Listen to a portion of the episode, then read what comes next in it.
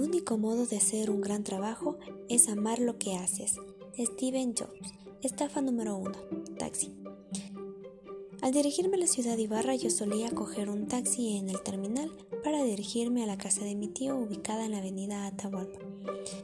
Lo que yo no sabía es que la distancia del terminal a la avenida es muy corta, pero una vez cogí un taxi y me llevó a dar una tremenda vuelta.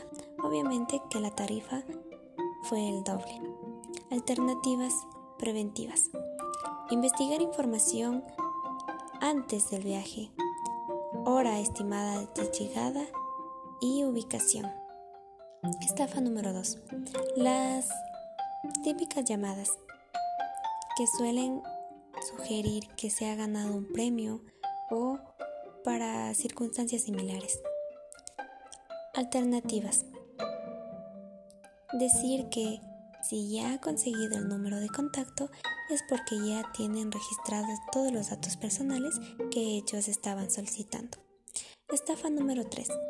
Esto se dio en la playa de Atacames, donde por lo general dicen si no te gusta lo que te vas a servir, no pagas. En los restaurantes acostumbran a decir eso, pero el rato de los ratos obviamente te cobran así no te haya gustado el plato.